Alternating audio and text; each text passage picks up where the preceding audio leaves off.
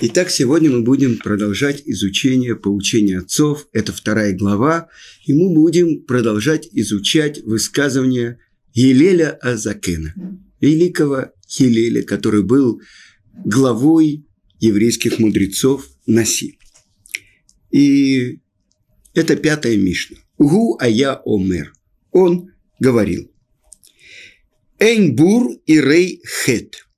Вело ам аарец хасид значит, бур, э, обычно э, мы еще остановимся на этом, но простой перевод – невежда, тот, кто не учил никогда Тору, не боится греха.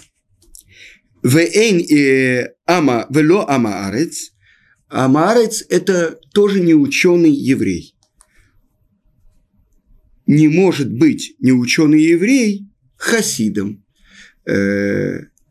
Отсюда мы учим, что праведником, цадиком он может быть, а хасид, тот, кто делает больше, чем требует закон, он не может быть. Вело абайшан ламад, ламед, и стеснительный не может учиться. Вело кабдан меламед, а вспыльчивый не может быть учителем. Вело кола марбе бесхора махким. И не всякий, кто много занимается торговлей, бизнесом становится мудрецом. Обратите внимание, не всякий. Значит, какие-то становятся, а какие-то нет. Дальше. Э, Убемаком шеэйн анашим иштадель льет иш. И в месте, где нету людей, что значит человека иш, мы выясним, что это значит, постарайся быть человеком.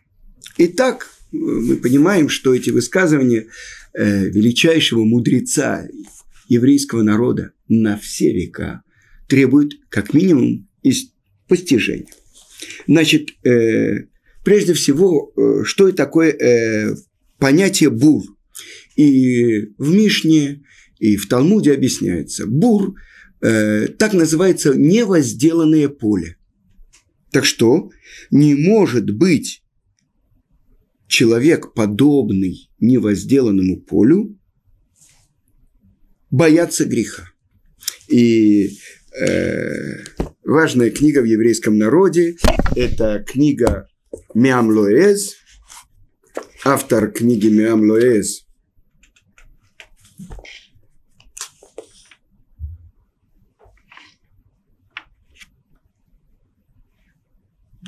Раби Яков Кули, который э, был великим мудрецом в Ираке, и его книги изучаются повсеместно, его комментарии э, и на, почти на всю письменную Тору, на Пятикнижие, на пророков, на Писание. И вот э, его книга на Мишну. Он объясняет, что не может бур быть тем, кто боится греха какая и не может быть не ученый еврей, так называется Ам-Аарец, хасидом.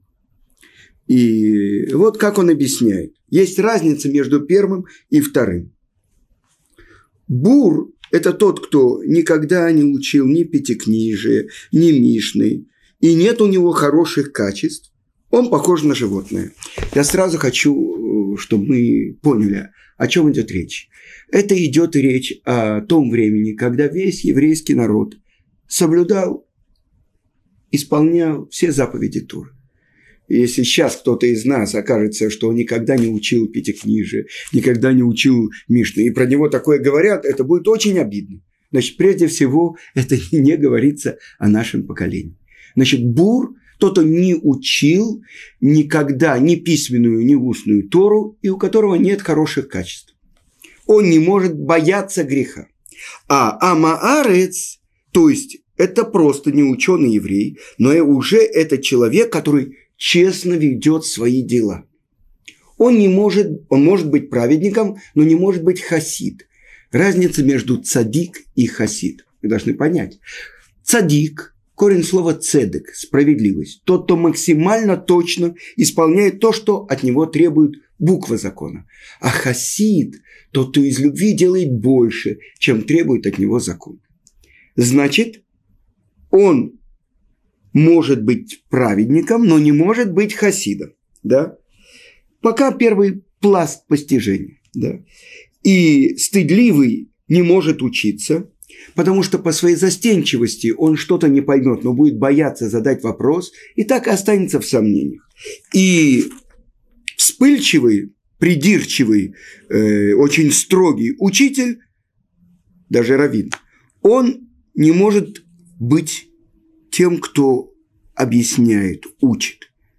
Потому что боятся такому учителю задать вопрос, и он тогда не может выполнить свое назначение. Ведь надо так объяснить Тору, чтобы ученик это понял, то, что написано э, книга свода еврейского закона, называется Шулхан Арух. Откуда Равьосов Коров, который жил в XVI веке, взял это название. Раши, Равшлому Ицкаки, э, приводит это в своем комментарии на Пятикнижие из Мидраш. Не подумай, Муше, что ты можешь дать им, передать им закон, как ты получил, повторить им один раз и все. Нет. Это должно быть как накрытый стол. Если мы приглашаем гостей, мы накрываем стол, мы ставим закуски, мы ставим э, то, что пьют. Обычно мы, люди из России, ставим что-то и горячительное. Чтобы это было как накрытый стол. Пришел гость, которого мы ждем, он наливает, он выпивает, он закусывает, как накрытый стол. Таким образом должна быть передана Тара, чтобы было ясно, все готово, только бери и ешь. Да?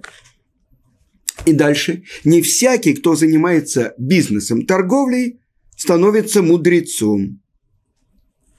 И это спросили у Раби Ушо бен Ханани большой мудрец, э, один из учеников Раби Йоханана бен Закая, который вместе с другим учеником, Раби Лезером Уркинусом, вынес своего учителя из осажденного Иерусалима. Мы об этом обсуждали, мы это говорили. И он сказал Веспасиану, что в его руки будет отдан Иерусалим. Так вот, один из первых учеников Э, Раби Йоханана бен Закая, это в период разрушения второго храма, был Раби Ушо бен Ханани. И спросили у него еврей Александрии, что делать человеку, чтобы стать мудрецом? И он им ответил, побольше занимайся изучением Торы, находись в одном месте, и уменьшь время на твои торговые дела. А теперь, там, где нету человека, постарайся быть человеком. Если нету в том месте, где ты находишься, и больших еврейских мудрецов, у которых ты мог бы учиться, постарайся учиться самостоятельно, используя все свои способности. Тот-то, кто определяется у нас как мудрец, тот, кто учится у каждого человека. Так э, это одно значение. Другое – старайся быть человеком там, где нет подходящих людей, чтобы заниматься общественной деятельностью. Старайся их заменить. Ну, давайте постепенно начнем учить чуть глубже то, о чем говорится в нашей Мишне.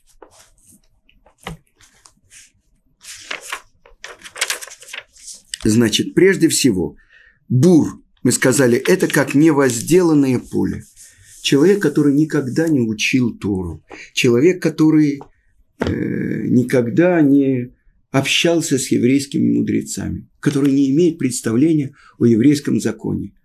Он не может быть тем, кто боится греха, потому что он не знает границ. Это тот, кто называется бур. А теперь, э, что это за понятие? Э, Ам-Аарец. Прямой перевод – это народ земли. И обычно это говорится о неученом еврее, а еврейский мудрец называется, знаете, как на иврите? Талмид Хахам. Странная вещь, как еврейский народ называет своих мудрецов. Ученик – мудрец. Почему не просто хахам? Или гаон, великий, или просто рав, талмид. Ученик мудрец. Потому что он прежде всего постоянно учится. И то, как я уже сказал, учится у каждого человека. Потому что нет такого человека, у которого ты не мог бы научиться чему-то важному для себя. А теперь еще Талмуд говорит, что еврейский мудрец называется хавер. Вы знаете все э, простое еврейское слово хавер. Знаете, хавер мифлага, член партии. Это то, что Бен Иуда взял из Талмуда, и это то, что немножко другое понимание было внесено в это великое слово. А слово на святом языке – хавер. Корень его – хибур, то есть связь. И сказано, что еврейские мудрецы, они соединяют небо с землей. То есть они максимально здесь выполняют свое назначение, ради чего были сотворены небо и земля, ради того, чтобы еврейский народ занимался и реализовывал Тору. Так они те, кто соединяют. То есть они опускают небо на землю, либо, с другой стороны, поднимают и одухотворяют землю. Хибур. И мы уже об этом говорили. В трактате Хагига сказано, что все евреи, которые приходят на годово, три годовых праздника в Иерусалим, Барегель, ну то есть паломники, как бы мы сейчас сказали, они называются Хаверим. Коль Исраэль Хаверим. Все евреи Хаверим. То есть еврейские мудрецы, как это может быть? Ведь мы знаем, не ученый еврей, называется Амаарец. Так сказано, что во время подъема в Иерусалим, когда весь еврейский народ объединяется и поднимается в праздник и находится в храме, там, где есть явное присутствие Творца, он поднимается на новый уровень. Ведь еврейский мудрец – это тот, кто, занимаясь второй, исполняет волю Творца, является компаньоном Творца. Так вот в этот момент весь еврейский народ, поднимаясь в три годовых праздника в храм, они становятся тем народом, ради которого Творец сотворил мир. И сказано, что после того, как еврей побывал в храме, он поднялся на такой уровень, что это хватает ему до другого, до следующего праздника. Опять надо увидеть, опять надо присутствовать. Место присутствия Творца, место присутствия Шхины. И тогда он несет этот свет с собой. С другой стороны, давайте объясним понятие Амаарец. Почему не ученый еврей называется так странно? Народ земли. Я слышал от Гаона Рамыши Шапира, который объяснил. Человек, который самодостаточен. Он говорит, я сам по себе, как целый народ. Ам. Аарец, народ земли. Что мне нужно у кого-то учиться, что мне нужно кому-то обращаться? Человек, который самодостаточный, он э, не может быть кем, мы сказали, не может быть хасидом. Тот, кто неправильно учил, даже если чуть-чуть он знает что-то, не знает выводов, не, неправильно получил от своих учителей. Он говорит, я сам все знаю. Я хочу вам привести пример. В 79 году я приехал из Москвы в Израиль. И у меня уже была на голове джинсовая кипа, которую пошила мне в Москве жена, подарила мне на день рождения. Когда я приехал в Израиль, я думал, я все знаю. Ну как, я уже в Москве э, иногда соблюдал субботу, то есть что это значит? Теща, моя теща знала, в субботу я не выбрасываю мусор. У меня святая суббота. Э, вы понимаете, насколько я, что я знал. Так вот, я помню, что к моей жене обращались в центре абсорбции в Гило. Она жена была, человек, который в кипе. Так я и спра... у нее спрашивали, я помню, в центре абсорбции, скажи, пожалуйста, рыба – это мясо или нет? То есть можно там с молоком? Вы понимаете, мы были большие только когда через четыре года после приезда в Израиль я пошел и начал учиться в Ешиве, только тогда мне открылось, насколько я ничего не знаю. А до этого я был уверен, ну как, я уже знаю молитвенник, я уже могу молиться, я уже знаю шма. я уже надеваю тфилин. Гаон, величайший мудрец. А теперь поймем, поймем, о чем идет речь. И что же это значит, что не ученый еврей, он как пустое незасеянное поле. И нет у него ни Торы, и ни хороших поступков. Потому что он не знает, он ведет себя как естественный человек. Он не может трепетать перед Творцом, бояться греха.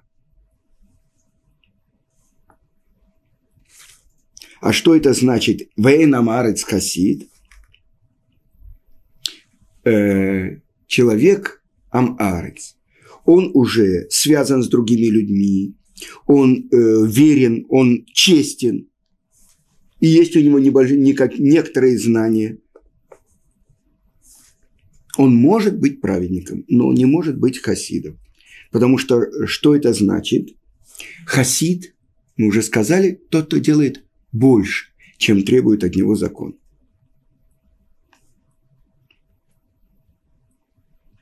И стыдливый не может быть учеником, он стремится учить Тору и исполнять заповедь. И он сидит перед еврейскими мудрецами.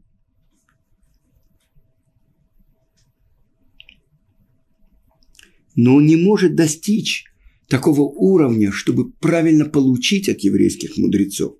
Потому что он боится стыдиться. Чего он стыдится? Чтобы, что он, может быть, будет опозорен, он неправильный вопрос задаст.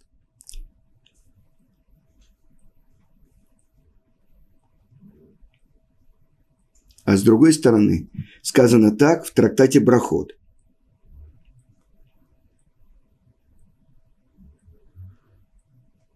Что если он стыдится и боится за свой почет, то в результате он не поймет, у него будет сомнение.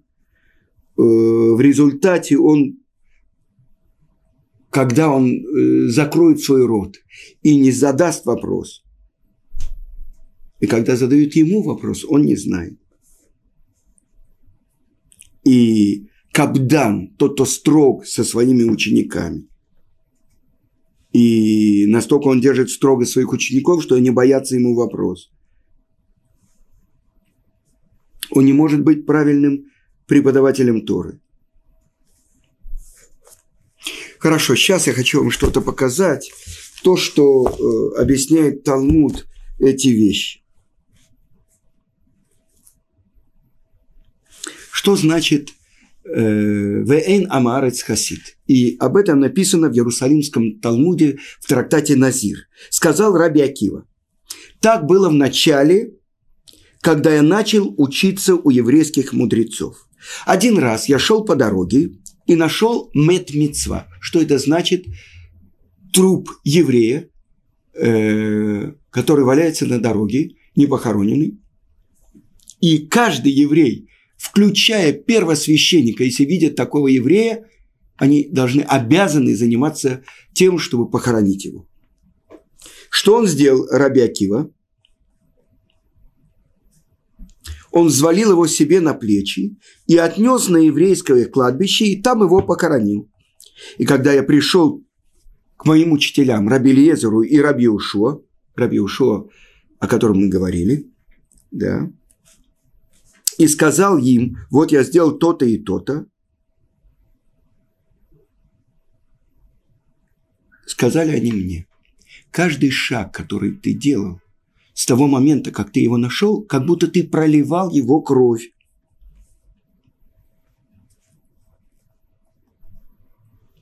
То есть почему? Закон говорит, что он должен был его похоронить в том месте, где он его нашел. Потому что это большие страдания для души, если тело не опускается в землю. Вы знаете, как у нас коронит? У нас э, делается так, что тело кладется на землю со всех трех сторон, с двух сторон и сверху покрывается э, бетонными плитами, но тело лежит прямо на земле чтобы поскорее прошло то, что должно произойти с телом, поэтому у нас не хоронят в гробах. И поэтому даже за границей, когда хоронят еврея, делают дырки в, в том э, деревянном ящике, в котором его хоронят. Потому что это большие страдания для души, пока тело не начинает получать то, что ему полагается. Страдания для души, написано в святых книгах, каждый укус червяка ощущает душа. Это большая боль. Тем более, во сколько раз больше, это полный запрет истории сжигать труп. И, к сожалению, за границей, особенно в России, я знаю, что гораздо дешевле сжечь и заложить урну. Это большое нарушение еврейского народа, большие страдания для человека, который уходит и уже не может себя защитить. Поэтому его родственники, его близкие должны приложить все усилия, даже заплатить деньги. Вы не знаете, какую, какую милость они делают, если они делают, хоронят еврея на еврейском кладбище и не сжигают. Так вот, когда Раби Акива узнал, что он сделал, он сказал, несмотря на то, что я имел в виду исполнить заповедь, при всем при том я сделал нарушение. Во сколько раз больше в тот час,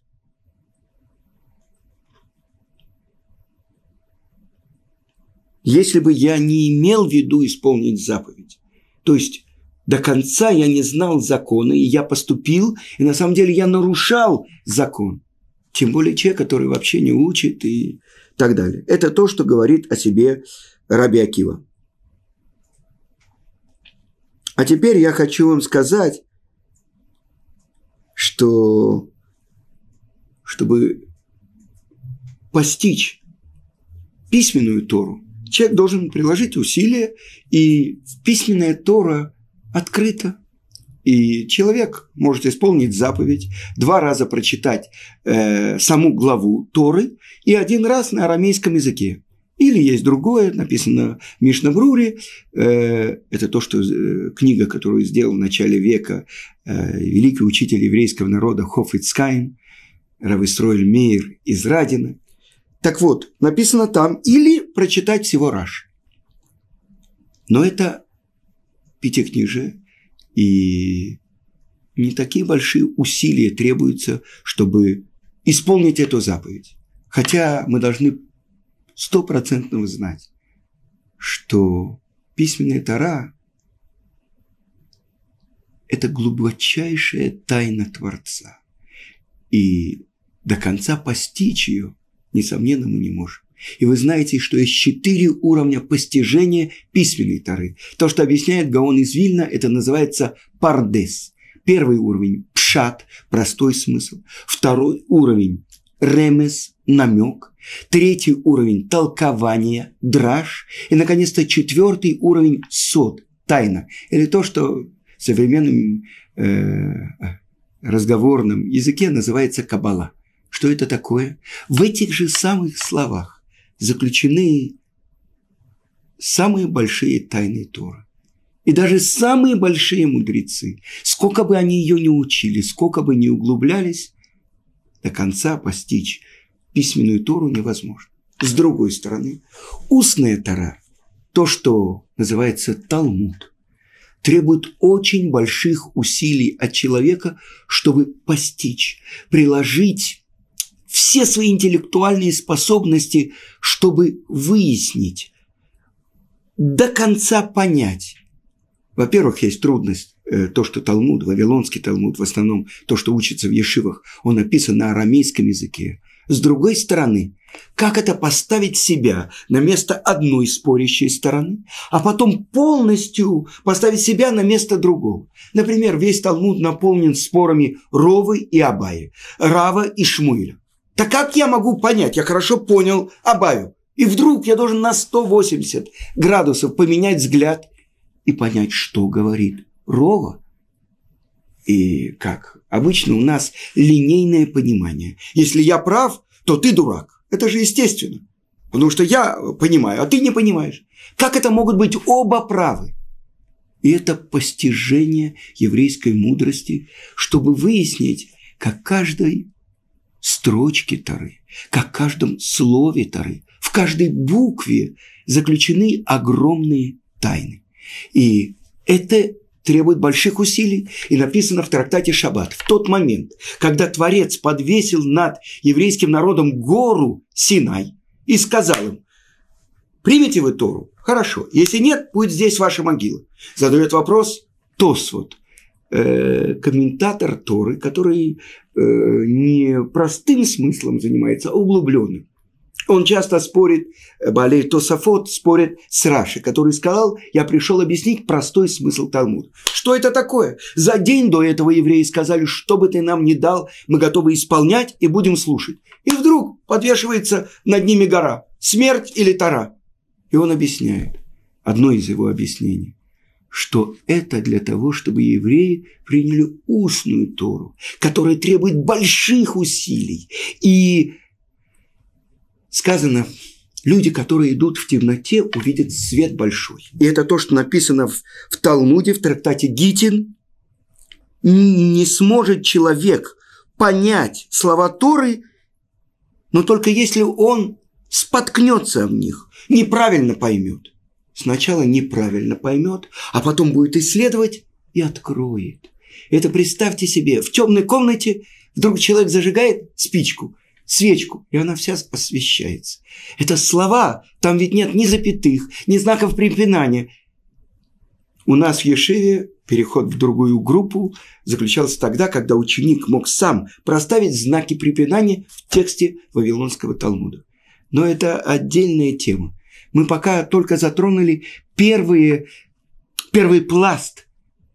Что это такое, что бур Человек, не обладающий ни знанием Торы, ни хорошими качествами, он не может бояться греха.